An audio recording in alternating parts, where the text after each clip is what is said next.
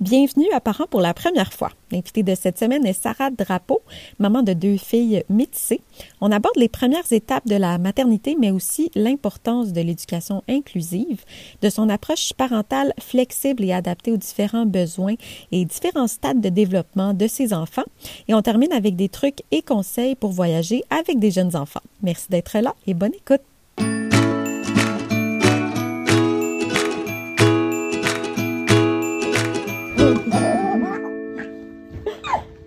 Allô, Sarah? Allô, Véronique. Merci d'avoir accepté euh, l'invitation. Merci à toi. Très contente de te parler. On a des beaux sujets euh, à aborder euh, aujourd'hui. Tout d'abord, tes, filles, c'est Ophélia et Violette. Oui, tout à fait. Tellement des beaux noms. Elle a quel âge? Ophélia, presque trois ans et Violette vient d'avoir 18 mois hier. Oui. Des belles petites filles. En as-tu un troisième en route ou est-ce que vous vous arrêtez à deux? Ça, ça, ça dépend quand tu nous poses la question, ça dépend de la journée. un peu comment ça s'est déroulé. Non, mais je fais des blagues. Euh, moi, j'aimerais beaucoup. Mon chum, un peu moins, je pense. OK. Fait on, on en discute. Euh, on n'est pas fermé, pas du tout, mais je, on ne sait pas pour le moment. C'est quoi le débat, mettons? C'est quoi, tu sais? Qu'est-ce qui fait que lui n'est pas euh, certain ou qu'il est plus non? Bien, on les a tellement eu rapprochés que dans le moment, en ce moment, c'est intense. C'est demandant. Puis, bien qu'on est très, très content de l'écart d'âge, puis qu'on voit maintenant les, bénéfices, je dirais, euh, on ne on veut pas reproduire la même chose. Donc, c'est sûr qu'on aurait un écart plus grand. Puis là, on se demande si en ayant un écart plus grand, on viendrait briser la dynamique que nos filles ont actuellement. OK, je comprends. Parce qu'elles sont tellement proches, sont tellement complices qu'on se dit si on ajoutait, je sais pas, on a comme peur d'ajouter quelqu'un qui viendrait briser leur duo. Je comprends. Fait que là, quand tu étais en, en fait, quand tu avais Ophélia, tu es tombée enceinte de Violette, tu étais à, Ophélia avec quel âge? Sept mois. Ah ouais, hein? Oui, je suis tombée enceinte, elle avait sept mois. Et euh, Est-ce que c'était planifié? Non. Non, c'était pas planifié, OK. T'étais-tu, t'avais-tu un moyen de contraception? Non, pas du tout. J'ai testé euh, la pilule contraceptive pendant un cycle, un mois quand euh, j'avais l'impression que, que mon, mon, cycle allait recommencer, parce que j'allaitais, j'allaitais 100 euh, mm. Et euh, je me fiais beaucoup sur l'allaitement comme moyen de contraception. Puis là, c'est sûr que c'est pas c'est pas de méthode très efficace. Puis les médecins me le disaient. Donc, j'ai testé la pilule, puis la pilule me faisait pas du tout. Ça me donnait des nausées, ça me donnait des migraines. Ah ouais? Donc, je l'ai arrêté. Et définitivement, l'allaitement, c'était pas suffisant. Mm. Je suis tombée enceinte tout de suite, tout de suite. Ça a été quoi ta réaction quand tu as découvert que tu étais enceinte? Ben, c'est drôle parce que ouais, j'étais très, très surprise, mais tellement contente. Euh, je l'ai su seulement quand ça faisait huit semaines. J'étais déjà enceinte de huit semaines quand je l'ai su. Puis, euh, on était tellement contents parce que moi, je n'avais pas le goût de retourner travailler. J'étais bien à la maison en congé de maternité. On était heureux dans notre rôle de parents. Ça se passait bien.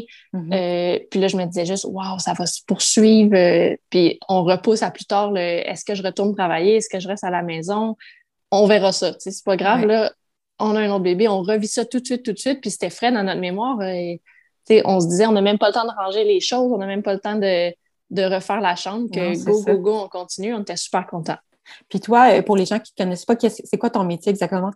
Je suis designer d'intérieur, j'ai étudié en architecture intérieure, puis euh, je travaille moitié-moitié avec, euh, à mon compte en tant qu'entrepreneur et pour l'entreprise de mon père, qui est dans le domaine du design intérieur et bénisterie.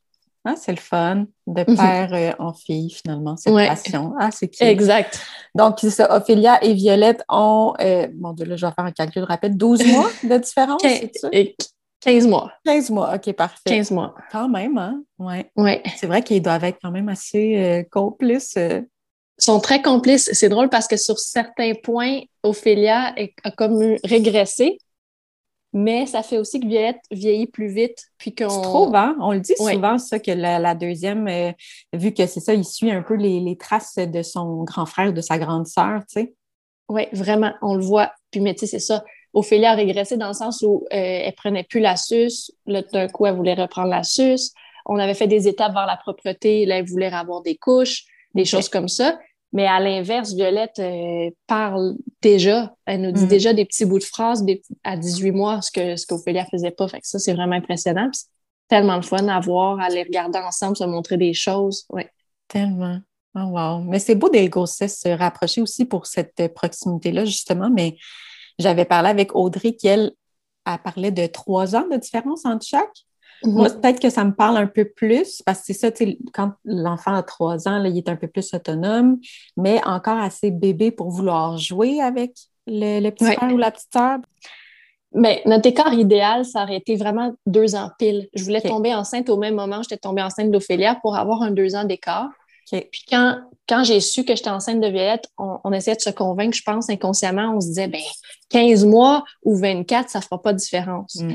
Mais quand Ophélia a eu deux ans, puis qu'on la, on la regardait, puis je m'imaginais si j'avais accouché à ce moment-là, quand elle avait deux ans, ça mm. fait une grosse différence, une énorme différence. C'est, c'est pas comparable. Fait je pense que oui, un écart de deux ans, trois ans, c'est vraiment optimal pour ton enfant, il prend aussi pleinement conscience que tu attends un bébé, un frère, une mm-hmm. sœur, participe. C'est tellement un âge où ils veulent montrer leur autonomie. Mm-hmm sais, Ophélie, en ce moment, nous aide constamment. Elle veut, elle veut changer la couche de sa sœur, elle va chercher ses vêtements. Ah, c'est vrai? Oui. Elle fait ça, changer la couche? Pas tellement, parce que bien, c'est un ange, elle veut pas, elle veut pas se faire changer la couche, c'est un cauchemar. On, ah on hein? court après, tu sais, ouais, elle court tout nu, puis on court avec la couche en arrière. Ah oui, fait c'est pas, c'est pas euh, un mythe, ça, ça arrive vraiment, là, qu'à un moment donné, ils veulent rien ah, savoir de changer leur couche, là. Rien, mais rien. Là. si ah on la met sur la proche de la table à langer, ça devient un cauchemar. Elle nous donne des coups de pied, se tourne, se roule. Fait qu'on le fait juste debout en se disant, elle, ne le réalise pas, fait qu'on va faire ça vite, vite. Mais non, c'est très difficile. Fait qu'Ophélia, la ben pauvre euh, qui veut nous aider, ça marche pas. Tu dis ça, mais ben, je disais que c'est pas un mythe finalement, mais même nous, récemment, c'est de plus en plus difficile aussi quand on le met sur la table à langer pour changer sa couche ou l'habiller. Tu sais, il se débat un petit peu plus. On dit, ben voyons, qu'est-ce qui a changé? c'est quoi, là? Je veux dire? Je pense que c'est à 10 mois que ça devient cauchemardesque. Puis ça dure à peu près. J'avais espoir qu'à 18 mois, on soit passé ce stade-là, mais non, c'est pas fini encore. Non, c'est ça. OK, bon, ben moi, j'embarque dans cette, dans cette euh, nouvelle aventure, finalement. Même quand on le change, euh, tu sais, des fois, dans la salle de bain, je le mets sur le comptoir. quand il sort du bain, je le mets là, puis là, je mets sa couche rapidement. Mais là, il commence à jouer avec le miroir, il commence à jouer avec tout. Puis là, je suis comme. c'est ça. On va aller ailleurs finalement. Je suis comme. J'essaie de. de, de au lieu de combattre ce moment-là, puis tout le temps y prendre la main, des choses comme ça, ben, je me dis, on va aller dans un environnement où il n'y a pas tant de choses à sa portée de main. Je me dis, oui. Ça, ça va juste m'aider moi finalement, là, puis lui, ça va passer vite, puis on, mais... premièrement, il y a moins de choses qui le déconcentrent ou qui attirent son attention. C'est ça. Puis il y a moins de danger de faire tomber toutes sortes d'affaires, puis euh, ça devient encore plus chaotique, là, ramasser la crème qui est tombée, si ça. c'est ça. c'est fou, pareil, c'est tellement la vie de maman, ça. C'est incroyable. Des trucs qui tombent partout, le bébé qui se tourne. Oh mon Dieu, OK. Euh, toi, durant ta grossesse, tu as fait du yoga prénatal? Moi aussi, j'en ai fait. Avais-tu trouvé que ça t'avait euh, aidé? Ben, euh, j'ose croire que oui, parce que euh, c'est à peu près la seule activité préparation que j'ai faite. Euh, C'était très religieux. J'y allais deux fois par semaine à mon yoga. OK, quand même. Et euh, non seulement ça m'avait beaucoup aidé, mais en plus, c'était comme un peu ma rencontre quotidienne avec des mères qui vivaient la même chose que moi, avec mm. qui on, on, pouvait discuter, puis on comparait nos symptômes, nos stades de notre grossesse. Puis c'était vraiment agréable de, juste discuter, se libérer. Euh, des fois, quand, quand tu as peur ou tu n'es pas en confiance de, tous ces changements-là, ça faisait du bien aussi à ce niveau-là d'être avec d'autres mamans. Mm-hmm. Un peu le but aussi du podcast, d'échanger comme ça, puis que euh, ça soit accessible, tu sais tu as besoin de ce contact tu as besoin d'échanger, tu as tellement mêlé une question que. Tout à fait. Euh, oui, non, je trouve que ça, ça change vraiment comme ta perception. Ben, ça t'aide à comprendre tellement d'affaires en parlant avec d'autres mamans. Puis il y a quelque chose de thérapeutique, je trouve. Là. Exact. c'est ça, c'est le yoga, c'était ce moment-là pour moi. Puis c'était aussi un moment pour connecter avec ton bébé parce que tu sais, tu as tellement de choses à préparer. Je travaillais à temps plein. J'avais pas de moment comme vraiment mm-hmm. d'apprécier, de flatter mon ventre.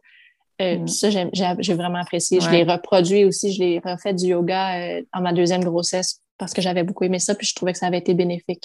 OK. Tu as aussi fait de l'acupuncture et tu as vu un chiro? Oui. J'ai... Ça, ça m'est arrivé juste dans ma deuxième grossesse où j'ai eu besoin de voir un chiro euh, vraiment euh, presque à toutes les semaines parce que j'avais des problèmes, j'avais des maux de dos. Et j'avais un problème de symphyse pubienne que j'avais pas vécu dans ma première grossesse. C'est quoi ça, ce problème? La symphyse, c'est quand euh, au niveau des os du pubis et des os du bassin, euh, les os se déplacent, puis cognent ou se frottent ensemble. Je ne sais pas si mon explication n'est pas tellement scientifique, mais dans le fond, c'est que ça, met un, poids sur les os du pubis et ça fait. Euh, j'avais carrément l'impression que ça, ça, les os se cognaient ensemble, ça fait une douleur insupportable. Ah insupportable. Ouais, j'entendais le cloc-cloc, cloc-cloc en ah. marchant. Ouais, ouais. OK. Puis, euh, c'est ça, c'est le poids du ventre avec les, ligaments qui ne supportent plus le poids du ventre. Donc, ça devient sur les, les os et les petits ligaments. OK. Puis ça, tu avais fait ça autour de combien de. de tu étais à combien de semaines de grossesse? J'ai commencé mes traitements à 24 ou 25 semaines de grossesse, puis je les ai poursuivis jusqu'à la fin. Puis ce qui est cool de voir un kéro ou une kéro, c'est que hum, tu peux préparer le bassin à l'accouchement. OK. C'est comme ouvrir le bassin, ouvrir les hanches, faire des exercices, euh, faire des, mouvements pour euh, vraiment la préparation. On avait commencé des, des petites séances, mon chum et moi, euh, cet hiver, mais ça coûte cher, hein, quand même. Oui. euh, puis, tu sais, c'est pas des affaires de comment tu peux venir une ou deux fois. C'est souvent, genre, OK, ah, une espèce de truc sur six mois, là, puis là, t'es genre, OK, euh, on va passer. Mais, tu sais, moi, ça me faisait peur, le gros crack, là oui, je sais. là, j'avais peur de, mourir. Là, il me craque le couple, finalement. ne fait pas bien ça. Mais, non, c'est ça. Pour être honnête, j'ai commencé par la massothérapie, mais c'était tellement en douceur que j'étais relaxée sur le moment, j'étais soulagée sur le moment, mais c'était profond, ma douleur. Puis il fallait, tu sais, la première fois que j'étais allée, quand on m'a replacé la symphyse, quand elle l'a mm. remis en place, là, le cloc que ça a fait, puis le, le, le, bien, le bien que je ressentais, ça n'avait pas de sens je me disais, waouh, elle va m'enligner le bassin. Je vais, puis ça pouvait durer une semaine avant que j'ai des douleurs à nouveau, donc ça fonctionnait vraiment bien. OK. Puis l'acupuncture, ça, tu as fait ça à quel moment? Euh, l'acupuncture, je l'ai commencé au début de ma grossesse. Euh, j'avais plus de migraines, plus de nausées, euh, toutes sortes de, maux de grossesse que je n'avais pas vécu. Et on me recommandait l'acupuncture qui était plus naturelle, qui était plus douce. Et j'ai beaucoup aimé ça. J'ai, ça, ça j'ai eu super peur. Ça, c'est quoi? C'est des petites, euh, des petites aiguilles? C'est des points, ouais, des points avec des aiguilles, euh, mais c'est des points précis parce que tu discutes avec euh, l'acupuncteur de tes douleurs ou de tes maux. Puis selon ce que tu as comme douleur ou comme mot, les, c'est différents points sur le corps qu'il faut qu'ils soient traités. OK. Ça fait que toi, c'est où, mettons, les points? bizarrement, c'était beaucoup autour du poignet. Ben voyons donc du poignet, puis ça, ça te donnait mal à la tête, mettons? Ça te donnait des euh, nausées? Ben, le poignet, c'est les nausées. OK. Ah, voyons donc, c'est relié. c'est drôle. C'est vraiment, vraiment bizarre. Euh, sur le dessus de l'avant-bras, je regarde mon corps en même temps, mais euh, ouais, c'est ça. j'avais des aiguilles sur le poignet pour les nausées, l'avant-bras, dans le cou pour les migraines, puis les, tensions dans le dos. Beaucoup dans le cou, les épaules. puis je pense que j'en avais juste une ou deux sur les tempes. Mais c'était bizarrement énormément sur les bras. Ben voyons donc, je vais faire plus attention à mes avant-bras finalement. Et puis mes poignets, je vais commencer à me masser ça pour euh, aider. Ah, c'est drôle. OK. Fait que ça, aussi, ça t'avait aidé euh, oui, à beaucoup. au travers cette, ces grossesses-là. Oui. OK. Tout à fait. Intéressant. Puis là, finalement, les accouchements. Toi, tu as eu deux accouchements par euh, voie vaginale. Oui. Est-ce que ça s'était bien passé pour les deux? Très bien, des très beaux accouchements. Le premier, pour Ophélia, j'ai euh, été provoquée à 41 semaines. Euh, bien que j'étais dilatée, effacée depuis super longtemps, puis qu'on surveillait mes contractions parce que j'en avais euh, de façon régulière depuis la 34e semaine. Ah ouais? J'ai, ouais, on était convaincus que j'allais accoucher d'avance, puis même euh, mon médecin avait hésité à me mettre au repos, tellement ça, le travail avançait. Finalement, ben, à 41 semaines, j'étais encore au même point, puis il fallait choisir une date pour, euh, pour l'induction. OK. donc, j'ai, c'est ça, j'ai été provoquée. au c'était vraiment un bel accouchement, c'est juste j'avais pas imaginé la douleur d'être provoquée. Moi, on est arrivé à l'hôpital avec nos sacs comme si on s'en allait faire un séjour à l'hôtel. Okay. Tu sais, tellement j'étais pas dans la douleur, j'étais pas préparée à ça. Et euh, c'est ça, donc il perce les os et ensuite... C'est ça, ça fait, ça fait extrêmement mal être provoqué? Oui, extrêmement mal. le, percer la poche des os, il n'y a aucune douleur, mais c'est quand euh, le pitocin commence. Ah ouais, hein? Ouais, quand tu es branché sur le pitocin et que là, les contractions sont provoquées de façon non naturelle. Ouais. Puis il faut surtout pas que les contractions diminuent ou atteignent un plancher ou est-ce que le travail euh, se poursuit pas ou le travail se met en pause. Donc, ça, c'est insupportable. Je, les, les, infirmières me conseillaient fais, prends des marches, va dans le bain. Je ne pouvais même pas respirer. Je n'étais même pas capable de rester debout. Je n'étais même pas capable de. Je me crispais d'une douleur. Euh, je ne peux même pas décrire la douleur des contractions. Mais euh, ceci étant dit, euh, ça passe vite. J'ai accouché du moment où on a, on a percé la poche des os jusqu'à jusqu'à l'accouchement. Euh, il y a huit heures. Il y a huit heures qui se sont passées. Donc, pour un premier bébé, ça a été très rapide. OK. c'est quoi la date, euh, le maximum, en fait, de gestation? C'est 41 semaines ou 42? 42. Il y a certains médecins qui, ouais, c'est 42. Ils surveillent le poids du bébé, c'est sûr, mm. mais euh, parce que à, ce stade-là, le bébé prend du poids d'une façon astronomique, mais à 41, entre 41 et 42, les médecins sont mm. à l'aise. C'était-tu un gros bébé? Pas du tout. 7,4 euh, livres. OK. Oui. Dans la moyenne, ça, j'imagine? Dans la moyenne. Tout à fait, je pense, le 50e percentile.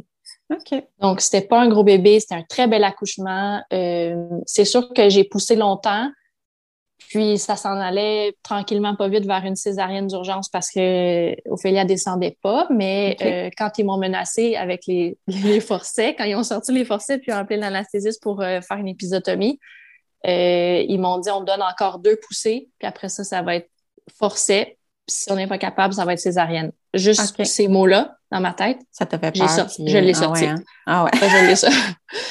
J'ai poussé ma J'ai jamais poussé de même de ma vie. Je pense pas que je vais repousser de même, mais euh, ouais, elle est sortie. Ah ouais, hein? Puis euh, elle était là. Il n'y a pas question que personne ne me fasse de d'épisotomie. Non, non, non. Ouais.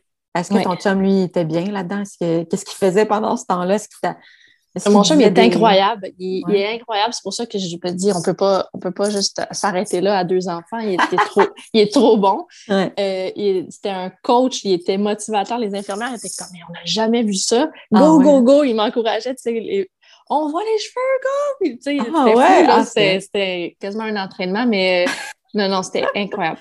Ah oui, hein? Mon chum est super bon, il est super. C'est une personne qui est très calme, très douce. C'est ça, il a gardé son sang-froid, puis lui, il était juste bien ah. énervé pour toi. Là.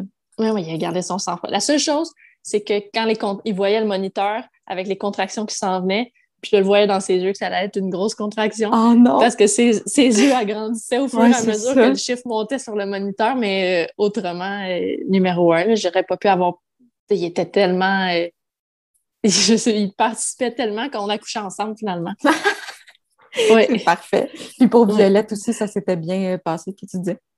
Ben, ou Violette, oui. La seule chose, c'est que mon médecin me disait c'est la même machine, c'est les, mêmes parents qui ont fabriqué l'enfant. Fait le pattern se répète. Si tu veux pas qu'on s'enligne pour un, accouchement provoqué à 41 42 semaines, je pourrais te faire un stripping. À 38 semaines, on a, il voulait commencer parce que j'étais déjà effacée, déjà dilatée, le même, même pattern. Mais euh, là, je pensais pas que le stripping marcherait comme ça. Il me fait un stripping en fin de journée euh, un vendredi, puis j'ai accouché le lendemain matin. Ah ouais, hein? Ben, il y en a pour qui ça fonctionne bien, le stripping, puis il y en a pour d'autres que ça fonctionne pas finalement. Là, c'est... Euh, je suis sortie de mon rendez-vous, puis les contractions que j'avais, puis la douleur que je ressentais, j'ai dit à mon chum, appelle ma mère. C'est aujourd'hui que ça se passe. Il ah fallait hein, qu'elle vienne garder Ophélia. Ouais, ouais, je savais, je me sentais bizarre. Puis on a dit, tu sais, viens-t'en pas tout de suite à la maison, mais prépare-toi parce que ça s'en vient. Mm. Puis, euh, j'ai décidé, j'ai appelé à la maternité, j'ai dit, écoutez, là, j'ai des grosses contractions, je sais que ça s'en vient, mais je veux faire le travail le plus possible à la maison. Mm-hmm.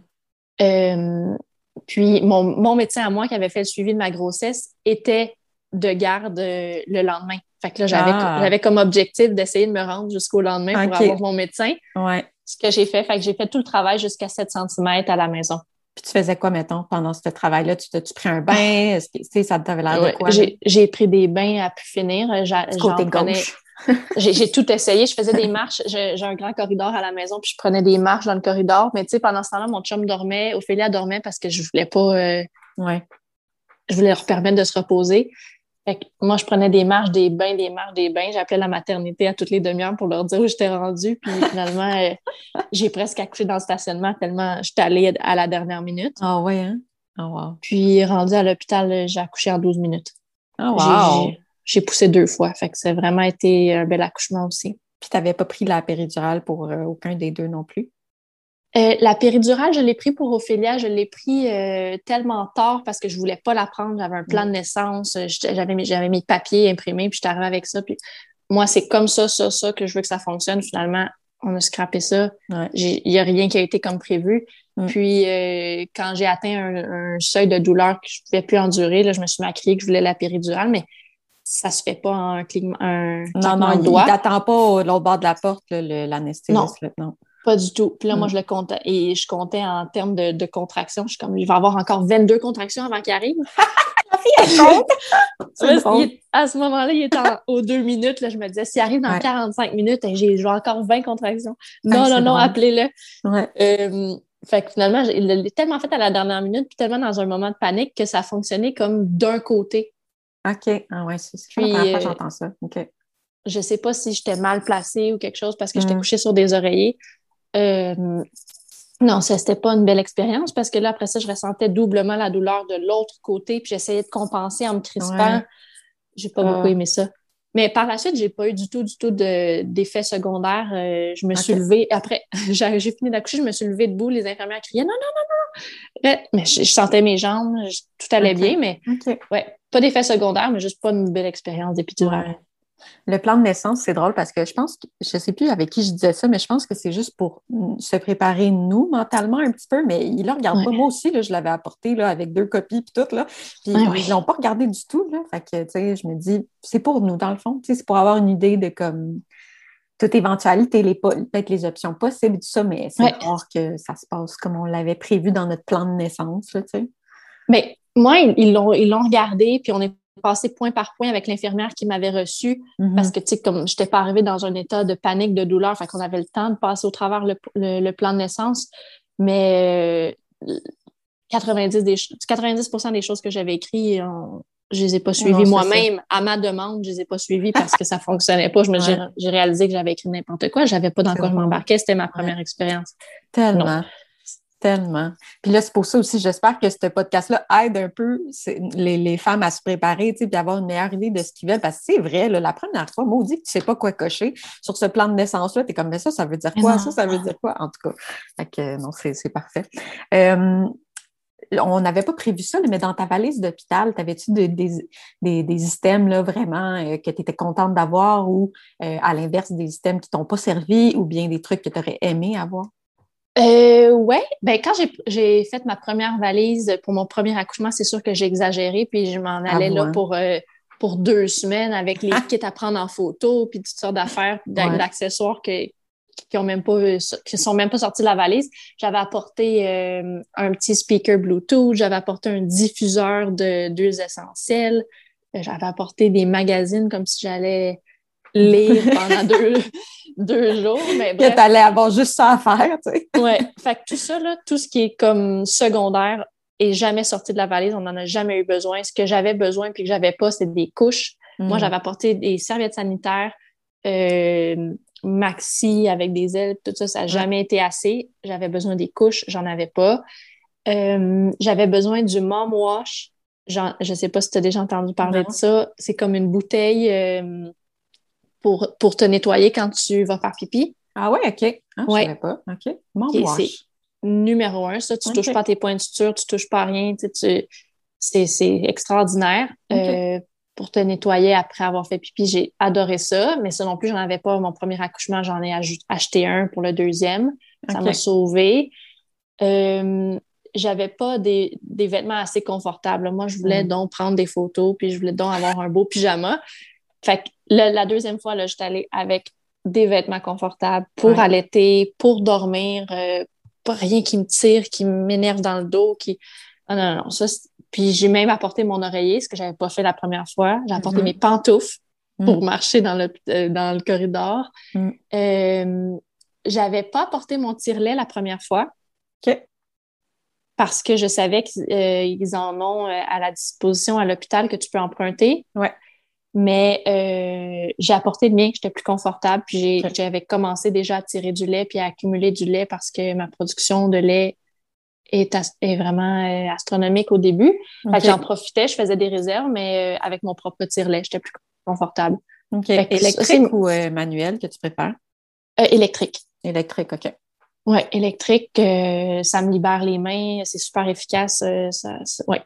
OK, parfait. Ben, parlons-en de l'allaitement. Toi, tu as allaité euh, tes deux filles pendant, je ne me souviens plus le, nombre de mois que tu m'avais dit. exclusivement Ophélia pendant sept mois, jusqu'à temps de tomber enceinte. Dans le fond, c'est comme ça que j'ai su que j'étais enceinte. parce que ma production a diminué énormément. Puis là, je me disais, mon Dieu, elle a donc bien faim. C'est pas une poussée de croissance à sept mois. Qu'est-ce qui se passe? Euh, je fournissais plus, j'essayais de tirer du lait. Je me disais, voyons, il y a quelque chose. J'essayais de, de restimuler ma production. Puis, en fin de compte, j'ai réalisé que j'avais d'autres symptômes puis que ça pouvait fort probablement être une grossesse. Donc, ça s'est comme arrêté naturellement, facilement euh, à sept mois.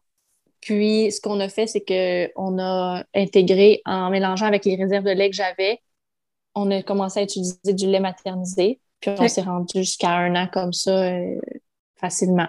OK. Puis ça n'a jamais été compliqué de la sevrer. Dans le fond, ça c'est comme elle qui a pris la décision parce qu'elle était plus satisfaite avec le lait. La production ben, diminue.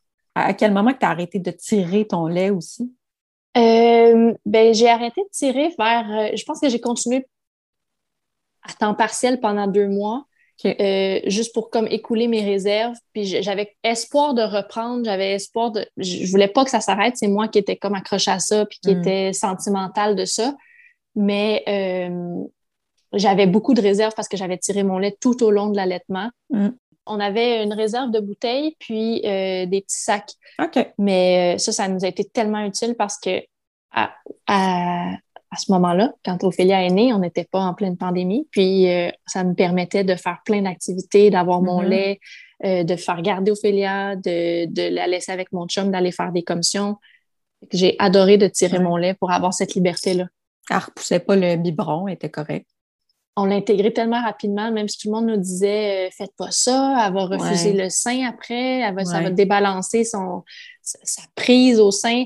Mais euh, on voulait tellement, mon chum voulait tellement participer, puis voulait mm. tellement être dans ça que euh, je pense qu'à deux semaines, on a essayé de avec la bouteille, juste pour essayer. Puis l'habituer, puis tranquillement, il y en a une de temps en temps. Puis, euh, non, elle n'a jamais eu de problème, mais j'avais lu et lu euh, toutes les, recommandations sur quelle bouteille était la mieux, qui ressemblait le plus au sein. J'en ai essayé plein. Puis, non, ça s'est très bien passé. Bon. Puis là, ton chum, il donnait quoi, un biberon la nuit? comment il t'aidait dans cette routine-là? Oui, bien, euh, le jour, il en donnait un à un moment pour me donner une pause. Puis, je pouvais à ce moment-là soit faire un petit entraînement, du yoga, prendre un, moment pour moi. Mm-hmm. Et la nuit, il en donnait un pour euh, que je puisse continuer de dormir. Au début, tu connais pas ça, ce monde-là de l'allaitement, tu as vraiment l'impression que tu vas juste faire ça jour et nuit pendant euh, les deux prochaines années. En tout cas, moi, c'est comme ça que je l'avais perçu. Puis je pense que c'est ça aussi qui m'a un peu euh, comment je pourrais dire ça, qui m'a un peu découragée, puis que j'ai fait, OK, ben là, ça suffit. Là. Au bout de, comme deux semaines, j'ai, en plus, j'avais la tétrelle, je l'ai pitché au bout de mes bras, puis j'ai dit non, c'est assez. Mais, mais, c'est vrai que qu'on le sait combien de temps ça dure, tu sais. C'est vrai, c'est vrai que c'est décourageant, puis c'est vrai qu'au début, c'est juste ça que tu fais. Tu as dit, on a l'impression d'avoir qu'on est en train de tout le temps juste allaiter, mais c'est pas une impression, on fait juste ça. Puis ça, ça dépend de ton bébé aussi, mais moi, je, connaissais même pas les, les euh, euh, voyons, les poussées de croissance. Mm. J'avais jamais entendu parler de ça, j'avais jamais lu sur ça. Fait que j'ai mm-hmm. pleuré en allaitant. Je me disais, ça n'a pas de sens. Je, je juste d'allaiter. Qu'est-ce qui se passe? Euh, ça fait une heure, j'ai mal, je veux dormir. Puis là, tu lis partout que plus tu dors, euh, puis plus tu es reposé, plus tu produis du lait. Ben oui, mais je, veux dormir. J'essaie de dormir, mais je fais juste allaiter. J'en produis plus de lait, j'en ai plus. Puis là, tu sais, j'avais envoyé mon chum acheter du lait maternisé euh, en pleurant, en quasiment en criant parce que j'ai plus de lait. Puis là, on était, il est allé acheter du lait maternisé euh, à l'épicerie en panique. Mm. Non, on l'a jamais utilisé, mais sauf que c'est l'impression que j'avais. Je me disais, fais que ça, j'ai mal, je mange plus. ça va du vider, là, tu sais. c'est ça, j'ai même plus de lait, là, je sais même plus qu'est-ce qu'elle boit. Puis, euh, Qu'est-ce que j'allais dire? Ma production, en fait. C'est ça, c'est important d'en parler que, tu sais, au début, oui, on, on, fait que ça, mais que ça, se place. moi, je ne le savais pas. Je pensais que ça allait être comme ça, comme les, les, les, mettons, le premier mois, la quantité de fois qu'on allait. Ça, moi, je pensais que ça allait être ça pendant le restant de mes jours, tu comprends? Fait on dirait que j'ai fait, non, ça ne sera pas de même. Mais si j'avais su, plus, tu sais, à quel point, tu sais, ça se gère, tu sais, ça, les, ils boivent, tu sais, moins fréquemment, tu sais, plus vieillis, puis tout ça, tu peut-être que j'aurais été moins découragée, tu sais, mais au début, mon Dieu, je voyais pas la lumière au bout du tunnel, là. Mm.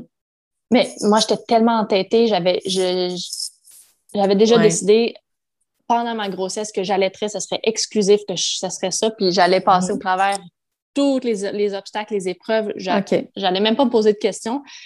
Mais j'ai, oui, j'ai été découragée, puis je me suis souvent dit non, ça suffit. Puis finalement, je persévérais, puis c'est vrai que ça se place, puis ça devient tellement facile, puis tellement naturel. Tu, sais, tu baisses son chandail sur le coin de la rue. J'ai, mm. euh, j'ai, allaité partout, dans toutes les conditions. Puis après ça, euh, pour Violette, quand, quand c'est ton deuxième bébé, là, les histoires de trouver la bonne position, la bonne prise au sein, euh, d'avoir les, douleurs que, que tu ressens à, ton premier allaitement, ça n'existe plus. Ah, c'est bon. Euh, mm. Puis, tu sais, les poussées de croissance, tu le sais. Fait que tu penses pas que tu manques de lait. C'est vraiment pas la même chose. La production de lait se stabilise selon les besoins de ton enfant. Donc, au début, euh, ton corps produit, produit, produit. Puis, si tu ne tires pas de lait et que tu n'utilises pas un tire-lait, le AK, je ne sais pas si tu as déjà vu ça, c'est un tire-lait à succion que tu mets sur ton autre sein. Pendant que tu allaites d'un côté, tu le places sur ton deuxième sein, puis ça, ça récolte le, sein euh, le lait qui coule. OK. Puis avec ça, je me suis bâti une réserve incroyable parce que je ne gaspillais pas le lait qui coulait de l'autre côté. Mais euh, si tu n'utilises pas de tire-lait ou de haka, ton, ta production se stabilise selon les besoins de ton enfant vraiment rapidement. Donc, les montées de lait puis le lait qui coule à tout bout de champ, ça, ça arrive plus après, euh, je dirais peut-être un mois, trois semaines, un mois, ça, ça ah ouais, plus du tout la même expérience. les pads, j'en ai pu porter euh, après un mois. Ah, OK. Ah, ben c'est intéressant de savoir ça. Hmm. Mais euh, moi, j'avais une production vraiment, vraiment spectaculaire. Puis même les infirmières qui viennent faire le suivi après l'accouchement m'avaient vu avec mon chandail mouillé, mais ah mouillé de complètement détrempé de lait. Puis elles m'ont dit euh, Mon Dieu, tu aurais pu être nourrice euh, dans le temps. Puis euh, elles m'ont parlé de Emma Québec, qui a une banque de lait maternel. Puis j'avais déjà vu les, les petites affiches, les petits, les petits posters à l'hôpital, puis je m'étais dit Ah, ça pourrait être une possibilité que je donne mon lait. Mais on va voir en temps et lieu comment ça va, premièrement, l'allaitement, ma production, puis je verrai. Puis quand elles sont venues, puis elles m'ont reparlé, je me suis dit, ouais, j'ai pas le choix. De toute façon, j'ai trop de lait, je sais pas ce que je vais faire avec. Puis mm. ça peut euh, aider, euh, aider, sauver des, grands prématurés, ouais. Euh, bingo. Puis bravo pour ça. On n'en parle pas assez, je trouve, mais c'est tellement, c'est tellement une belle initiative. Bravo, bravo, bravo d'avoir fait ça. mais merci, mais mm. Non, c'est vraiment facile. Le système est tellement organisé pour que ça soit simple et agréable que j'avais pas de raison de ne pas le faire avec la production que j'avais. J'en ai profité, puis ouais. Donc, toi, tu es maman de Ophélia et Violette qui sont euh, métissées. On voulait aborder l'éducation inclusive. Puis j'avais vu aussi sur une de tes publications de faire la différence entre éducation inclusive puis une éducation antiraciste. Est-ce que tu pourrais élaborer un peu là-dessus? C'est quoi vraiment la différence des deux? Alors, une éducation inclusive, c'est pas nécessairement uniquement relié au background culturel ou euh, à l'ethnie. Donc, inclusif, c'est autant au niveau du genre, euh, de la couleur de la peau, euh, de l'origine culturelle, peu importe, c'est inclusif en large. Donc, une, une, éducation inclusive, c'est vraiment d'offrir à tes enfants des modèles que ce soit dans les livres, la musique, les films, les jouets, euh, peu importe, c'est d'offrir à tes enfants des modèles de tous les genres, de toutes les, apparences, de toutes les identités, dans le fond. Et antiracisme, ben là, c'est vraiment relié à la culture et à la couleur. Hmm. Donc, euh, c'est là, là la distinction. OK. OK. Puis toi, avec euh, tes filles, avec tes filles, est-ce que, euh, parce que là, en plus, dans la dernière année, on a beaucoup parlé de Black Lives Matter.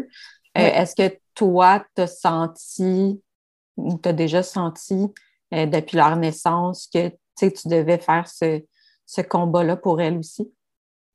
Bien, j'ai réalisé que de, même si elles sont très, très jeunes, il faut être ouvert à la discussion, puis il faut amener cette discussion-là.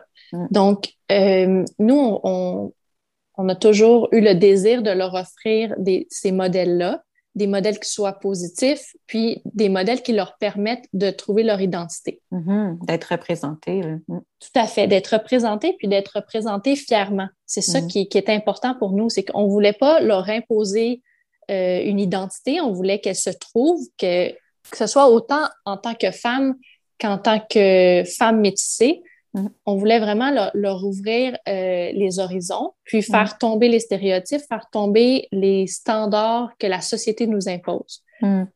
Donc, pour ça, nous, on est toujours, toujours ouverts à répondre aux questions, à, comme je disais, le dialogue. C'est une façon de s'éduquer. Il faut savoir écouter, mais il faut savoir quand prendre la parole. Donc, euh, c'est comme ça qu'on approche la, question avec eux. Puis, j'ai l'impression aussi que par le, les, amis qu'elles ont, les gens qu'on fréquente, on leur offre aussi cette diversité-là, puis mm-hmm. euh, cette inclusion-là. OK, je comprends. Est-ce que tu as des craintes quand même? Est-ce que. Oui, oui. Oui. Oui, parce que c'est sûr que ce qu'on fait à la maison, puis les, efforts qu'on met, puis le, travail qu'on fait au niveau de leur éducation, puis de. Euh, tu sais, oui, on, on, est à la maison, on est confiant de où on s'en va, puis de l'éducation qu'on leur offre, mais après ça, on sort, on ne on contrôle pas les commentaires, on contrôle pas les regards, on ne contrôle pas les questions. Euh, je dis toujours qu'on est super ouvert aux questions, mais il y a des questions qui sont blessantes parce qu'elles sont maladroites.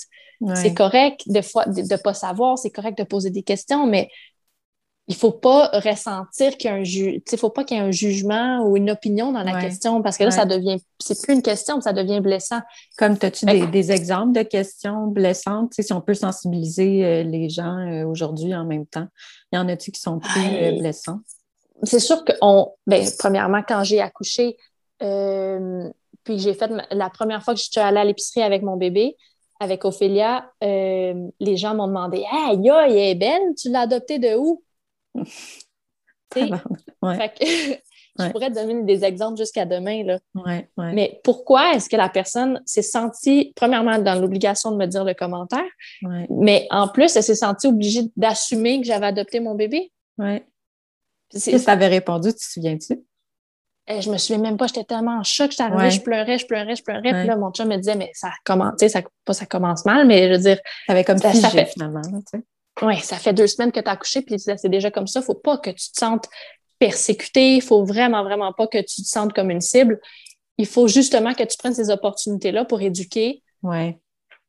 Puis de, dans le respect, puis c'est pas grave. Puis euh, il y aura toujours des commentaires. Mais ça, c'est des commentaires de où on a adopté nos. J'ai adopté mes enfants parce que quand ils sont avec mon chum, on dirait que c'est pas pas le même euh, le même réflexe que les gens ont. Mm. Euh, euh, au niveau des cheveux, tu sais, Ophélia, elle a commencé à dire Hey, touchez pas mes cheveux parce que là, tout le monde, c'est comme un attrait.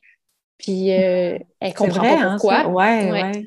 On met des beaux cheveux. Tu sais, c'est correct de trouver ses cheveux beaux, de poser des questions, qu'est-ce qu'on fait avec ses cheveux, comment on les, on les entretient, tout ça.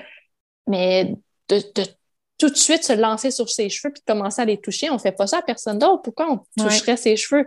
Oui, tellement. Mm. Il y a plein de choses comme ça, mais ça, c'est banal, là. C'est pas, pas grave, mais puis quand les gens insistent puis demandent à mon chum, non, mais pour vrai, tu viens d'où? Hmm. Pour vrai, là. Mais de quoi pour vrai? Pour vrai, je suis née au Québec, je suis québécois. Est-ce que tu veux savoir sur mon origine? Mes parents viennent d'où? Euh, mais c'est ça, c'est une petite. Des fois, les gens sont maladroits, puis c'est correct, hmm. mais ça, ça peut être mal perçu. Puis c'est ça qui. J'essaie, je veux pas surprotéger mes filles. Je veux pas non plus, tu sais, les, les, faire vivre dans une bulle, puis qu'elle soit pas consciente de tout ça. Mm-hmm.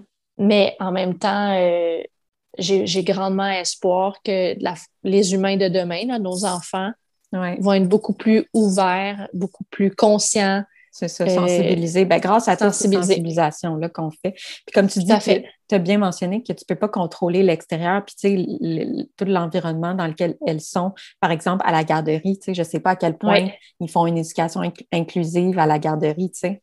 Bien, ça, c'est une autre chose, c'est que c'est tellement difficile de choisir une garderie. Mm-hmm. C'est tellement impossible quasiment d'avoir une place en garderie. Quand, quand tu vas la visiter, il faut que tu regardes plein de choses. Est-ce que j'aime le milieu? Est-ce que j'ai confiance en le milieu? Est-ce que euh, l'éducation qui est le programme qui est offert euh, reflète ou représente ce que moi je fais à la maison? Mm-hmm. Est-ce que c'est bienveillant? Est-ce que c'est positif? Est-ce que c'est. Mais en plus, est-ce que c'est inclusif? Est-ce que c'est mm-hmm. Est-ce que mes filles vont se sentir euh, identifiées, représentées? Ça, c'est une chose. Euh, au niveau de la langue, en plus, parce que là, nous, on fait une éducation qui est bilingue. OK. Euh, est-ce que mes filles vont avoir un problème avec les amis ou avec les éducatrices parce que certaines fois, elles sont plus à l'aise de s'exprimer en anglais ou dire un certain mot en anglais? Fait qu'il y a beaucoup de choses. Mm. Quand tu as, avec ton, ton checklist à la garderie, il y a donc bien des points à regarder mm-hmm. parce que tu ne veux pas faire tous ces efforts-là à la maison puis être en pleine confiance à la maison. Puis après, tu les envoies à la garderie, tu as l'impression que tout ce que tu as fait est détruit. Mm-hmm. Vous êtes allé euh, à la manifestation qui avait eu lieu justement pour euh, Black Lives Matter, puis vous aviez euh, l'affiche, là, est-ce que, like, is my daddy next ou quelque chose comme ça? Oui, exact. pour vrai, ça m'avait tellement touchée, puis j'étais comme, oh mon Dieu, c'est tellement comme. Ben, je l'avais fait en pleurant, je me souviens, on était parti avec les cartons vierges bruns parce que je n'étais pas capable de l'écrire. Je voulais pas l'écrire, puis après ça, je me disais, mais c'est parce que si on y va avec juste, on écrit juste Black Lives Matter sur l'affiche, notre présence n'aura pas d'impact. Puis dis-moi, c'est pas, je veux vraiment avoir un impact, puis je veux qu'on s'en souvienne, puis je veux que les choses changent. J'avais écrit en tremblotant, les, en pleurant dans l'auto juste avant de débarquer, puis on était parti avec notre affiche, puis je me souviens tout, tellement de photographes, de journalistes qui nous prenaient en photo, puis je me disais peut-être qu'on a exagéré, mais non, on n'a pas exagéré, c'est vrai. C'est la réalité. C'est la vraie réalité. Puis moi, je veux que les choses changent, je veux, ouais, c'est ça. Justement, ton chum, lui, il se sent pas mal euh, visé par toute cette oppression-là. Ben, mon chum, c'est comme créer euh, une carapace avec le temps. Euh, par son éducation aussi, de la façon que, que, sa mère lui expliquait la situation, la façon qui a été représentée, c'est sûr qu'il s'est développé une carapace, puis les commentaires, il n'est pas autant affecté que moi. Moi, hmm. j'ai vraiment plus, plus peur pour mes enfants parce que je suis consciente de mon privilège, puis je suis consciente aussi de, de la position. Tu sais, c'est les miens, c'est ma famille, c'est mes collègues, c'est mes amis à moi qui, on dirait, j'ai tout le temps peur de leur regard, de leur opinion. De, c'est plutôt du côté, de mon côté que j'ai hmm. peur. Ouais. Euh, on dirait que je ne veux pas dire du côté blanc, je ne sais pas pourquoi j'évite de dire le mot, mais. Euh, Est-ce que tu sens que tu as, as, reçu des commentaires justement, euh, soit au niveau de euh, au début de votre relation, des choses comme ça, as-tu senti que finalement ton, ta famille ou ton entourage pouvait être euh, un peu raciste ou non? Jamais, jamais, jamais. Pas du tout de ma famille, pas du tout de mon entourage. Euh, c'était plutôt quand on allait faire des activités, quand on, quand on, sortait, hmm. je, voyais d'un regard extérieur toutes sortes de gestes, de, de, regards de, que j'aimais pas, qui me blessaient, puis je me, puis moi, je me disais pas, euh, comme je veux pas vivre ça, mais mm-hmm. j'aimerais. Comment on peut faire pour que ça change? Pourquoi est-ce qu'on doit vivre ça? Puis euh, après ça, quand, on, quand je suis tombée enceinte, puis que j'ai pris conscience que nos enfants seraient. Ben, pas j'en ai pris conscience, mais je veux dire, j'aurais des enfants métissés. Mm-hmm. Mais comment on va approcher ça? Comment on va faire pour que, que, que ce soit euh, comment, pour les éduquer, pour que ce soit positif, pour les représenter, comme je répète, puis que, mm-hmm. que je passe pas mon temps à pleurer. Puis... Non, c'est ça. Est-ce que tu sens que c'est moins pire au Québec? Là, on est comme vraiment exposé à, à le racisme systémique. Euh, all over the world, dans le monde au complet. Est-ce que tu dirais qu'au Québec, c'est moins pire ou? Bien, c'est sûr que dans la grande région montréalaise, euh, c'est moins pire c'est moins pire. Ça, ça empêche pas, j'essaie de penser, ça empêche pas qu'on a vécu du profilage racial. Ça empêche pas que les gens ont des, euh, des préjugés, des, puis qu'il y a des stéréotypes, que les gens restent accrochés. Mm-hmm. Mais euh, c'est sûr que c'est plus diversifié à Montréal. Les gens sont plus habitués. Donc, quand on sort en, région, qu'on s'éloigne de la grande région montréalaise, ben là, c'est sûr qu'on on sort un peu de la masse. On est un peu différent. Mm. Euh, on est un peu. Les, gens sont attirés, sont curieux, ça, c'est cool. Mais euh, quand tu es tout le temps différent, puis tu es tout le temps comme l'attrait, mm-hmm. ben, tu sais, ça, ça devient un peu. Mon chum, il me demande euh, je vais, est-ce que, à chaque fois que je propose une activité, est-ce que je vais être le seul noir? Est-ce qu'il y a déjà des noirs qui sont allés là? Mais ben là, voyons. Ah ouais? Ben, parce oh. que on arrive là, puis on, est tout le temps comme. Euh, on attire la curiosité. mais... Est-ce que tu dirais que vous attirez encore plus la curiosité parce que toi, justement, tu es blanche? Ah, définitivement. Mais en même temps, c'est à notre avantage, tu sais, parce que partout où on va, on, peut se fondre dans la masse. Parce que là, mm. on, on, a, on, est blanc, noir, on parle français, anglais. Euh, tu sais, on peut, on peut s'associer à n'importe qui, on peut se fondre mm-hmm. avec n'importe qui. ça peut être un, très gros avantage, mais oui, oui. Est-ce que Ophélia, parce que là, elle a quand même trois ans, est-ce qu'elle en parle de ça? Est-ce que vous lui en avez déjà parlé? Est-ce qu'elle est consciente un peu ou pas du tout si encore, elle est encore trop jeune? Euh, ben, elle n'en parle pas du tout. Euh, puis, euh, on voit qu'elle a. je pense qu'à ce, point-ci, elle pense que la plupart des papas sont noirs puis que la plupart des mamans sont blanches. elle est super attirée. on, voit des, on voit des messieurs, puis le papa, tu sais, il ressemble à papa. elle, est super ouverte, super attirée d'aller voir tout le monde, de parler avec tout le monde. non, elle voit pas la différence. Euh, puis elle ressent pas, non, non. OK. Du tout. Mais, euh, tu sais, c'est sûr qu'on se fait poser des questions. Pourquoi Ophélia est brune? Pourquoi Ophélia a des cheveux C'est très cute, c'est trop. Moi, j'adore ça. Mm. Euh, ses amis, peut-être un peu plus vieux, nous posent la question comment ça, Dex, il est brun? ben, Bex, il est brun parce que, tu sais, c'est trop cute, ça. Ça, j'ai aucun problème. Zéro, zéro, zéro. Puis justement, ça montre. Par curiosité aussi, tu sais, il n'y a ben aucune méchanceté, aucun malice là, dans ces commentaires-là. C'est pour ça que je dis que les questions comme ça, euh, n'importe quand, on, on, avec plaisir, on répond, on explique, on, on en Mais ça montre aussi qu'il y a un manque d'éducation à ce niveau-là. Ben oui. qui ressentent le tu sais, qui, le demandent, tu sais, qu'à la maison, ils n'ont pas été exposés à ça ou tu sais, quand ils n'en ont pas parlé. Tu vois, tu vois quand même que ça c'est ça, ça démontre le problème aussi, tu sais.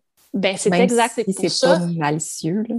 Que, que peu importe qu'on fasse une éducation non genrée, qu'on fasse une éducation inclusive, qu'on fasse une éducation euh, où on, on, offre les, les, différents modèles, c'est tellement important de diversifier puis de, de, juste offrir à son enfant. Il ne faut pas le guider, il ne faut pas lui imposer des modèles il ne faut pas choisir pour ton enfant. Moi, je force mm. pas mes filles à jouer avec des camions parce que je veux donc bien que mes filles jouent avec des camions puis qu'elles ne s'en tiennent pas aux poupées. Je mm. les force pas. Mais si mm. j'offre des camions, si on en a à la maison, ben mes filles vont jouer avec des camions autant qu'elles vont jouer avec des poupées, autant qu'elles vont porter du bleu, puis autant qu'elles vont se sentir associées au noir ou au blanc puis, ça sera à eux de, décider leur identité puis à quoi elles, s'identifient plus. Mm.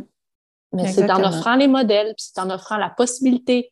Puis ça passe beaucoup par nous en tant que parents, parce que si nous, en tant que parents, on, se place dans des cases, puis c'est l'image qu'on leur transmet, mm-hmm. ben, je veux pas, eux, c'est l'image qu'ils gardent en tête, puis c'est de là qu'ils construisent euh, une identité. Oui. Mm. Oui, vraiment. C'est touchant pareil, tout ça. Tu sais, c'est comme, on, puis c'est rempli de, de, positivisme, notre conversation. Mais je, dois me douter quand même que ça ne doit pas être toujours aussi comme facile, tu sais. Je sais pas. Ben, moi, moi je, suis très positive, puis peu importe ce que je fais, je cherche le positif, même hmm. dans le négatif, puis j'essaie de tout tourner les situations. C'est juste que je suis particulièrement sensible, puis hmm. que j'aurais tendance à les surprotéger, ce que je veux pas faire. Mais non, c'est pas tout le temps positif. Euh, non, c'est c'est pas beau quand mm. tu regardes, puis ça, ça donne pas tellement espoir, mais au contraire, faut faut garder espoir, puis faut faut partager le message, il faut en discuter avec d'autres parents. moi, je suis pas gênée là, je, je, reçois des questions, ça me fait tellement plaisir. Mm. Puis j'ouvre le dialogue avec avec d'autres mamans puis d'autres mamans qui sont dans ma situation, puis pour qui c'est encore plus difficile. Hmm. Parce que soit elles vivent dans des régions éloignées, soit la famille est, est raciste ou Ouais, pas ouais. ouverte, Ouais. euh, comme c'est pas notre cas, mais euh, je discute avec des gens puis je me dis, waouh, il y a vraiment du travail à faire. Mm. Puis on part de loin un peu. Ouais. En tout cas, pe- chaque petit pas compte, là. Fait que. Tout à fait. C'est ça, il faut, euh, faut en parler. Euh, on voulait parler aussi de ton approche euh, parentale. Tu avais dit qu'il était flexible et adapté aux besoins de ton enfant, puis leur- leur- les différents stades là, de développement. Qu'est-ce que tu veux dire par là exactement? Euh, ben, je sais pas pourquoi, quand j'étais enceinte d'Ophélia, je pensais que plus j'allais m'informer, plus après ça, je me sentirais coupable de pas appliquer une telle ou une telle méthode, ou plus j'aurais une tendance à euh, comparer mon bébé, comparer, euh, me comparer moi en tant que mère. Fait que je me disais que si je m'informais pas, j'aurais pas de repères, puis après ça, je me sentirais pas coupable Ouais. de ne pas le faire comme il faut le faire. Mm. Donc, euh, j'ai zéro lu sur la maternité, sur la parentalité. J'ai pas écouté de podcast. J'ai, j'étais pas informée. Mais pour être super honnête, j'ai frappé un mur parce que j'avais pas les outils pour, j'avais pas les connaissances pour. Puis là, il y a- après ça, ça c'est devenu difficile, puis c'est devenu plus chaotique parce que je savais pas quoi faire. Ouais. Puis je me suis dit, après, ben non, au contraire, il faudrait que je fasse l'inverse, puis je lise plein, plein, plein, plein de choses, puis que je m'informe constamment. Puis tu réalises qu'il y a plusieurs façons de faire les Oui. choses, tu sais. Mm. C'est ça. Puis que Ouais. c'est pas grave si moi, je l'applique, euh, j'applique une certaine méthode en la modifiant ou en l'adaptant à mon enfant. Exact, ouais. Mais je voulais tellement suivre mon instinct puis mon cœur que je me disais, je vais pas m'informer, puis je, je me fais confiance. Ouais. Mais en fin de compte, euh, c'est ça. C'est difficile, puis plus les enfants vieillissent, puis tu passes le stade de nouveau-né, puis de bébé, puis tu arrives, comme là, Violette, à un stade où elle a 18 mois, puis elle découvre ses émotions, puis elle découvre euh, qu'elle essaie de s'exprimer, puis elle, elle a pas, elle a pas- son vocabulaire est en train de se développer, donc c'est plus difficile de s'exprimer. Ouais. Ben là, si tu n'as pas les outils pour affronter ça, tu Ouais. peux pas supporter ton enfant, tu peux pas l'aider. Mm. Donc, en formant une super bonne équipe vraiment très forte avec mon chum, parce qu'on est tout le temps en train de se parler de ça, on communique super bien, Mhm. ben, on adapte notre approche. Nous, Mm. on n'a pas une méthode spécifique, mais on sait où on veut s'en aller. Puis dans le fond, on a toujours comme un brouillon de plan. Mais jamais un plan fixe parce que même au niveau de la routine, on n'a pas de routine. On a, on fait jamais les choses à la même heure deux jours de suite. OK. Mais, euh, tu sais, on, on applique les mêmes principes. J'ai écouté, euh, je pense que c'est Marie-Philippe qui disait qu'elle elle remplace les si par les quand. Ouais. Des choses comme ça. Ça, on a, on a ces principes-là qu'on applique. C'est sûr que euh, j'aime dans l'approche parentale positive, bienveillante, euh, de transformer les consignes en des phrases positives, Ouais. d'éliminer le nom de ton vocabulaire, de remplacer les si par les quand, euh, de, de donner des, euh, Des, Des explications. des explications, Ouais. de reconnaître les émotions, de reconnaître les efforts qui sont faits. Donc ça, c'est toutes des choses qu'on fait. Mhm. Mais euh, des fois, il y, a, il y a des choses qui fonctionnaient bien il y a un mois, qui fonctionnent plus du tout, mais on se pose pas de questions. Mm. Je je, je, j'essaie pas de culpabiliser puis de comprendre pourquoi d'un coup ça marche pas, puis d'insister, puis de non, non, non, c'est cette méthode-là. Nous, on applique comme ça.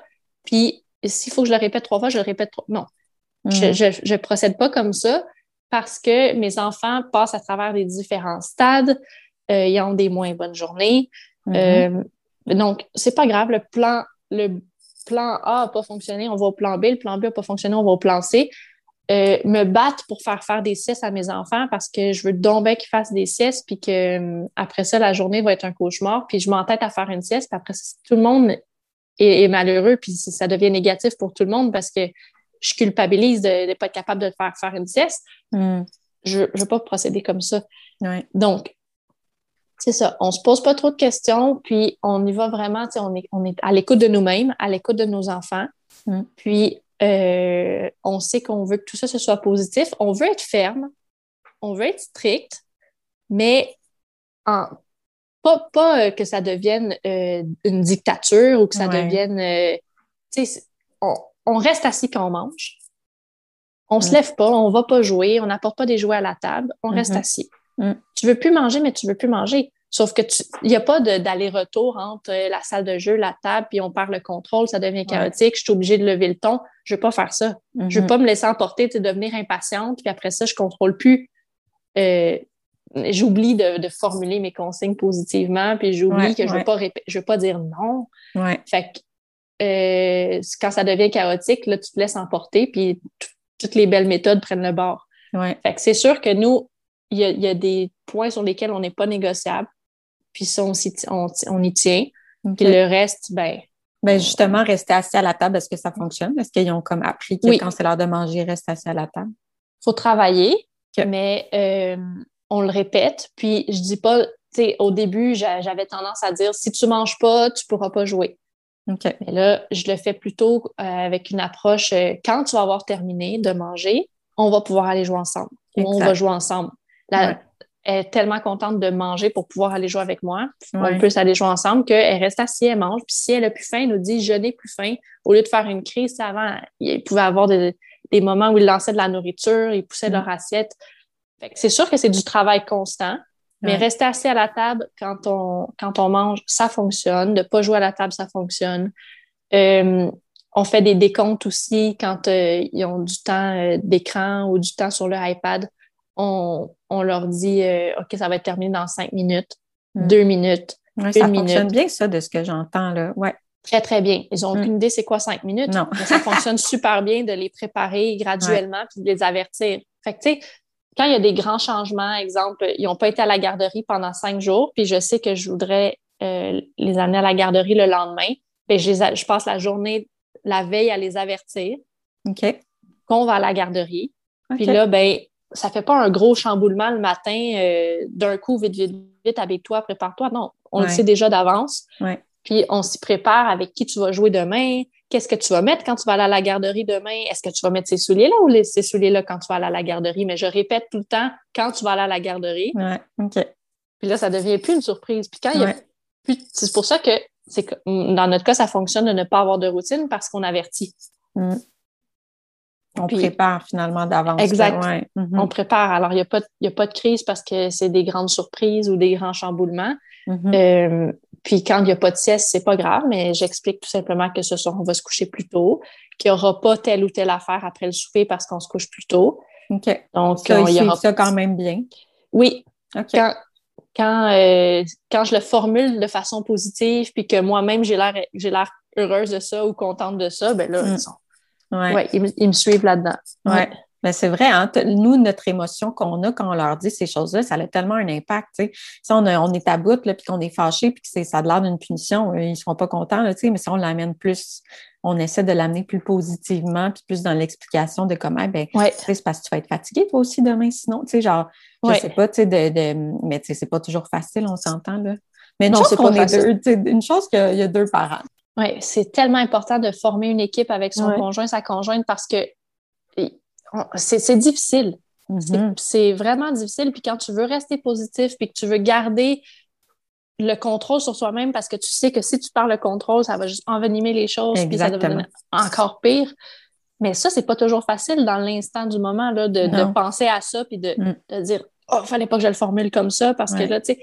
Mais ça, ça m'arrive de m'excuser ou ça m'arrive de dire carrément, j'aurais pas dû le dire comme ça, puis de le reformuler tout de suite. Mm-hmm. Puis, ou de faire un signe à mon chum, de dire, garde bien, là. Ouais. Parce que. Faut que j'aille respirer, là. faut que j'aille respirer. Puis, tu vois, tu, on l'entend, là, ça fonctionne pas. Fait que mm. j'ai beau utiliser une approche qui, qui, est la même que celle d'hier, puis la même celle que la, semaine d'avant. Là, ça marche pas. Je sais pas pourquoi. J'ai besoin de toi. Puis là, on se fait un petit signe et il intervient. Ouais. Puis à ce moment-là aussi. Tu fais bien de le mentionner que quand on, a des émotions comme, quand on dit de façon négative, ça n'encourage pas l'enfant à le faire plus. C'est comme dans la vie de tous les jours, même entre adultes, si tu fais un reproche à quelqu'un, ah, t'as pas fait ça, bla ben, ça n'encourage pas la personne à le faire. Tu sais, c'est pas en faisant un reproche que la personne, ça va être tentée, c'est la même chose envers nos enfants. Tu sais, si nous, on ne l'approche pas de la bonne façon, sais, ils ne voudront pas le faire. Fait que c'est ça, c'est ça, je trouve, qui est comme difficile dans la parentalité parce que on, a tous des émotions, tu sais, quand même, puis on veut être le, le, modèle, tu sais, on veut leur montrer l'exemple, mais tu sais, c'est ça. Des fois, il faut juste donner des petites tapes dans le dos puis dire, regarde, c'était plus difficile ce soir, mais genre, c'est normal, puis on va passer, tout finit par passer, tu sais. Oui, j'ai lu l'autre fois, je sais même plus c'est dans quel livre, il faudrait que je le retrouve, mais j'ai lu un passage où ça disait tout ce que tu ferais pas à ton conjoint, ta conjointe, ou à tes collègues ou à un membre de ta famille, fais-le pas à ton enfant. Mm-hmm. Mm. Si tu t'adresses. Moi, je ne m'adresserais pas à mon chum en lui faisant une menace. Non, c'est ça. Oui. Je, je, puis je lèverais pas le ton, puis je le dirais pas, non, on fait pas ça. Je, ne m'adresse pas à lui comme ça. Fait que, pourquoi je le ferais à mon enfant? Exact, euh, pourquoi je dis, tu sais, je, dis pas à mon chum, si tu manges pas, ben, n'auras pas de crème. je, je, je, formule pas les choses comme ça. Fait pourquoi je le ferais différemment pour mon enfant? Parce qu'il est petit? Parce que je pense qu'il n'a pas la capacité de comprendre. Mm. Pourquoi moi, je décide que mon enfant n'a pas la capacité de comprendre? à, toutes les fois où j'ai assumé qu'il n'était pas capable de comprendre, je me suis fait surprendre à, à, voir que, que, ma fille, elle comprenait bien plus que je pense, puis elle est beaucoup plus sensible que je pense. Puis euh, je ne sais plus ce que je faisais l'autre fois, mais je pleurais parce que j'avais vu quelque chose qui m'avait chamboulé. Puis Ophélie est venue me voir, et elle m'a dit Maman, il y a quelqu'un qui t'a parlé fort? qui t'a parlé fort? Puis là, mais il n'y a personne qui m'a parlé fort, mais nous, je pleurais parce que là, j'explique, parce que je vois bien qu'il est capable de comprendre. Mais ça m'a même fait de la peine que qu'elle pensait que quelqu'un m'avait parlé fort, parce que je me suis dit, quelqu'un qui parle fort pour qu'elle ait fait cette association-là? Mais tout ça pour dire que j'étais en train de faire le ménage, puis elle m'a vu, puis elle, a suivi ça, puis après ça, elle m'a même demandé si je voulais de la glace parce que j'avais un bobo. Ah, elle est donc bien sensible, elle aussi, c'est beau. fait que, elle a même pas trois ans, fait qu'ils peuvent comprendre bien, bien les choses. C'est surprenant.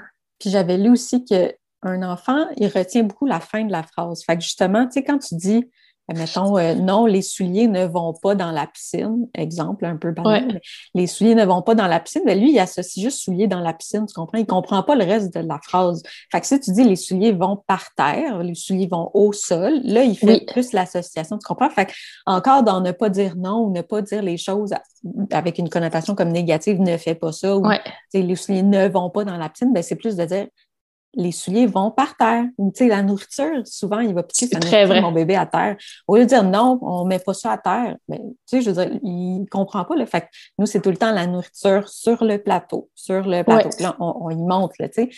Fait que ça aussi, c'est bon de le savoir. Moi, ça a tout changé mon, mon approche aussi, parce que je me dis, ben, je veux dire, il ne comprendra pas. Si je le dis de toute façon, tu sais, avec le, la connotation négative.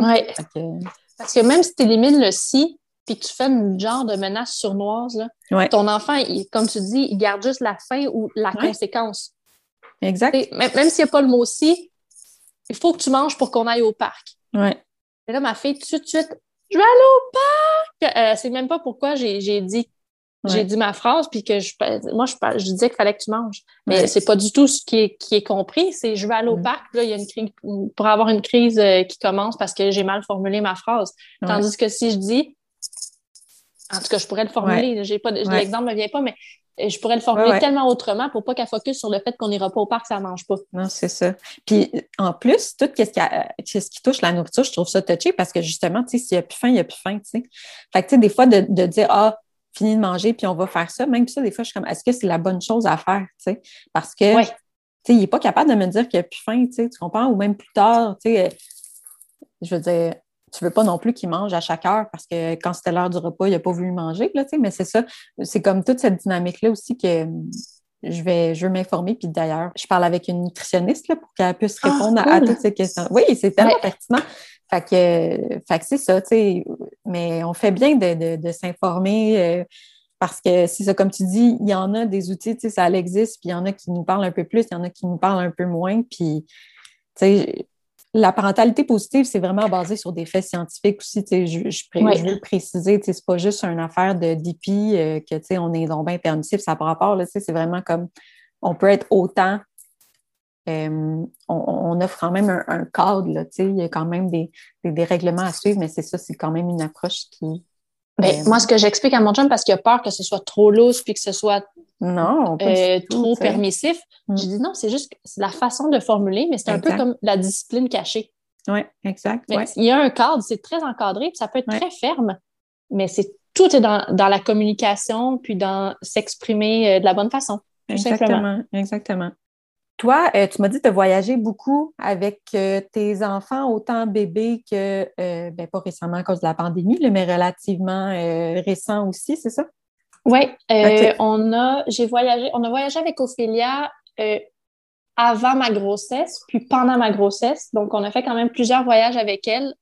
Euh, j'ai vécu l'expérience, donc juste avec un bébé, mais aussi voyager enceinte. Mm.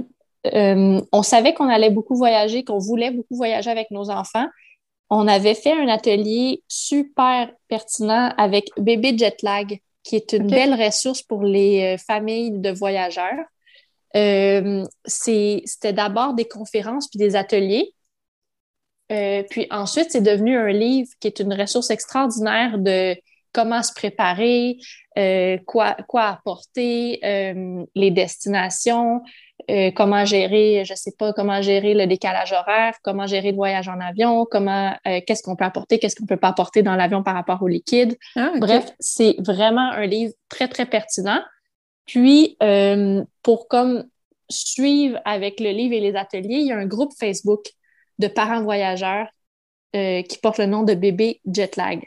OK. Et euh, c'est ça qui nous avait aidé à, trouver des... et tout ça. Trouver des destinations aussi, OK? Oui, oui, parce qu'il y a des destinations qui sont vraiment, vraiment family-friendly ou bébé-friendly. Euh, il y a des destinations qui sont idéales pour un bébé en bas d'un an, d'autres c'est plus quand ton enfant est petit. Euh, nous, on avait voyagé à Copenhague, au Danemark, et euh, Ophélia avait huit mois. C'est vraiment une destination qui est baby-friendly, family-friendly, avec euh, tous les restaurants sont adaptés pour les enfants. Il y a des ah stationnements à poussettes sur les trottoirs. C'est vraiment conçu pour les familles. OK. Ça avait été une très belle à Copenhague. C'est vrai? Ah oui, J'avais, on a capoté. Ouais. Ah oui. Ouais, moi, c'était la deuxième fois que j'y allais, puis je savais que j'allais revenir avec mes enfants, avec mes bébés, parce que c'était justement, je voyais tous les, les, enfants, les bébés, puis les familles. Euh, mais voyager avec un bébé, tant qu'il ne bouge pas, c'est relativement simple, je pense. C'est plus du moment où que là, il se déplace, il court partout, il dort un peu moins aussi. sais moi, un mois, j'ai fait cinq heures de route pour aller à mon chalet, puis bébé, il a dormi presque tout le long. Il s'est réveillé une fois, il a mangé, il a fait caca, puis genre, on, est reparti après. Mais là, tu sais, juste là, mettons, on s'en va à Charlevoix dans les prochaines semaines, puis Là, c'est à peu près la même chose, je crois, quatre heures de route, je pense. Puis là, je me dis, ah, OK, ben ça ne sera pas la même game parce qu'il dort. Non. Il ne va pas dormir tout le temps dans l'auto, tu sais. Mm. Mais c'est ça. C'est sûr qu'il faut adapter selon l'âge. Euh, en bas de six mois, mettons que c'est un voyage en avion, tu peux réserver une bassinette dans l'avion. Ah, euh, c'est accroché sur, euh, sur les parois qui séparent la, la, la section affaires de la section économique. Puis, tu peux le réserver la bassinette en autant que ton enfant ne puisse pas s'asseoir seul ou se lever seul. Euh, ça, pour, pour faire des, voyages, peu importe de longue ou de courte durée, c'est super, super aidant. Ça te mm. libère les mains, ton enfant peut dormir là. Euh, après ça, le porte-bébé pour faire toutes les étapes jusqu'à la, à la gate, jusqu'à l'embarquement de l'avion. Euh, le porte-bébé, ça sauve, ça sauve bien des problèmes. Tu sais, ça dépend vraiment où tu vas puis ce que tu fais. Mais c'est pareil que préparer sa, valise d'accouchement, se préparer un accouchement avec un plan de naissance. C'est sûr que tu en fais beaucoup trop, puis c'est. En fond, c'est pas si compliqué que ça. On est allé à Copenhague, on n'a même pas apporté de poussette. Pour te mm. dire comment. Puis Ophélia, elle avait huit mois, mais on a, on a fait entièrement le voyage avec un porte-bébé. Sans zéro problème. Euh, on avait juste une valise pour les quatre. On a parti, on a pacté vraiment intelligemment. Ouais. Puis euh, ah, mais ça s'est super bien fait. après ça, justement, le décalage, euh, le décalage horaire, ça, s'était passé comment pour euh, Ophélia? Bien, il y, a, y, a, beaucoup de ressources qui disent que c'est une heure par jour que tu récupères. Nous, on l'a pas fait comme ça. Dans le fond, ce qu'on a fait, c'est qu'on on, l'a couché le plus possible à la même heure qu'à la maison. Puis graduellement, on a augmenté parce que là, ça devenait pas raisonnable de se coucher à 6 heures le, à, 4 heures le soir, mais mm. euh, on a graduellement adapté. Mais le premier soir, on l'a couché à la même heure qu'à la maison pour être sûr. Puis après ça, on a ajouté une heure, une heure, une heure. Mais c'était pas là longtemps, euh, ça se fait bien, c'est surtout au retour. Mm. C'est le retour qui est plus difficile. Ouais. OK. Puis on avait voyagé, après ça, on a voyagé en Californie avec elle quand elle avait 16 mois. J'étais super enceinte. Puis elle, euh, ressemblait à quoi dans l'avion? Est-ce qu'elle se tenait en place ou est-ce que c'était plus chaotique? Euh, ben, c'était un peu chaotique, mais encore là, on la mettait dans le porte-bébé, même à 16 mois. Puis euh, on avait préparé un sac de surprise. un des trucs, c'est d'avoir des collations, des collations à pu finir. Tu en sors à chaque fois que tu vois que tu perds le contrôle ou que ton enfant commence à être, tanné. Tu sors une collation différente. Puis ça peut avoir un effet de surprise, des choses que tu ne manges pas à la maison ou que tu n'offres pas à la maison. Là, c'est vraiment cool de découvrir euh, la collation, l'emballage, jouer avec ça. Mais on avait fait euh, aussi un petit, un petit sac euh, pour la garder occupée avec plein de jouets adaptés, des jouets qui n'avaient pas une grande valeur, puis qu'on pouvait se permettre d'avoir dans l'avion si on les perdait aussi. Mais ça, ça l'a gardé occupée vraiment longtemps. OK, une belle idée. Puis de, ouais, puis de choisir tes sièges judicieusement pour pas être, tu sais, si possible, d'être la première rangée. Pour avoir plus d'espace en avant. Là, Plus d'espace. Mm. Puis après ça, rendu sur place, euh, on avait aussi le même petit sac, on l'avait gardé, le petit sac de jouets. Puis on l'occupait dans les restaurants avec ça. OK. Mais euh, ils n'ont pas besoin de grand-chose en plus hein, pour être occupés. Ils ont juste besoin d'être nouveau. comme tu dis, ça peut être juste le papier d'emballage de leur collation. Oui. Ils sont bien intrigués. C'est l'effet de nouveauté. c'est de choisir sa destination judicieusement, puis de se préparer pour la destination euh, en lisant un peu. Mais mm. euh, les enfants s'adaptent tellement facilement puis tellement rapidement. Mm. on, a visité, on s'est adapté, puis euh, si on voyait qu'il fallait déplacer notre visite ou notre modifier notre plan euh, parce que là, c'était pas une bonne journée, puis elle avait besoin de faire une sieste, ben, on faisait une sieste sur le bord de la piscine, euh, puis c'est tout. Là. Ouais. Ouais. Ben, il faut être prêt aussi à s'adapter justement, à pas Exact. Il faut pas, faut pas se dire OK, on va faire ça, ça, ça, ça, ça, puis là, que ça soit gâché nos plans, si jamais euh, ça se passe pas comme on veut. On doit être, on doit être conscient que the baby is the boss, là, puis qu'on va y aller en fonction un peu de son horaire à lui, il veut, veut pas. Là on voyage plus de la même façon. C'est pas juste un voyage puis dans lequel tu trimbales un bébé. C'est ton bébé qui va décider comment ça se déroule, mais euh, en, faisant des plans plus légers, puis mm-hmm. en, coupant la route ou en coupant les déplacements, puis en, ayant moins d'activités. Puis si tu veux visiter absolument un musée ou quelque chose, ben, tu le prévois à l'heure de la sieste, puis tu le fais avec le porte-bébé ou la poussette. Ton enfant fait sa sieste pendant que tu visites le musée mais c'est juste de s'adapter, puis ça se fait très, très bien. Moi, j'ai hâte déjà de voyager avec deux bébés, ça me fait pas peur du tout. Puis euh, j'ai très hâte. Ah, t'es bonne. Pour vrai, t'es bonne. Mais c'est vraiment des belles idées que tu as partagées. J'aime ça. Je suis contente. Je savais vraiment pas que tu pouvais avoir euh, comme la bassinette. Là, Oui, ça, c'est très cool. Oui, ça, c'est vraiment intéressant. Je pense qu'il n'y a pas beaucoup de gens qui savent ça. Non, c'est sans frais supplémentaires, c'est juste qu'il faut que tu appelles parce que de toute façon, un, billet d'avion pour un bébé, ça ne se réserve pas euh, en ligne. Fait que tu achètes tes deux billets à toi, ben, les parents, les, gens qui voyagent, puis tu ajoutes le bébé au téléphone, fait que tu réserves la bassinette en même temps. OK. Wow. Oui. Ah, ben c'est cool, plein de ressources. Ben, merci beaucoup d'avoir euh, partagé euh, toute ton expérience avec, avec nous aujourd'hui. C'était vraiment intéressant. Ça me fait vraiment plaisir. Je suis contente d'avoir parlé avec toi. Oui, puis euh, non, des, des, des, des, sujets autant euh, super importants que divertissants euh, aussi. Fait que non, je te remercie beaucoup. Puis on se reparle bientôt. À bientôt!